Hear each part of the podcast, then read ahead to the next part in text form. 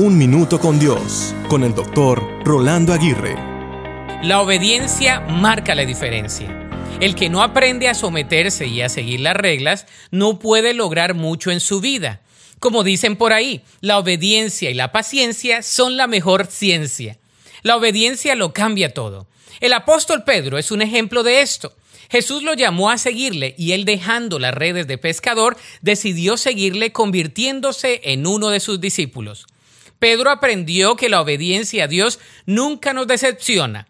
Cristo llenó las redes vacías de Pedro y lo convirtió en un pescador de hombres. Dios puede hacer lo mismo con nuestra economía, nuestras relaciones o cualquier otro aspecto de nuestra vida, pero Él lo hace a su manera y de acuerdo a sus propósitos.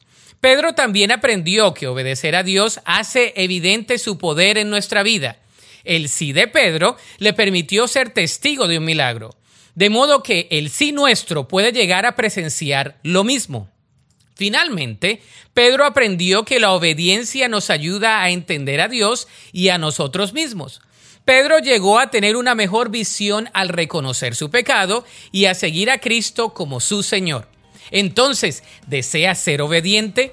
La Biblia dice en Juan 14, 23, Jesús contestó, todos los que me aman harán lo que yo diga. Mi Padre los amará y vendremos para vivir con cada uno de ellos. Para escuchar episodios anteriores, visita unminutocondios.org.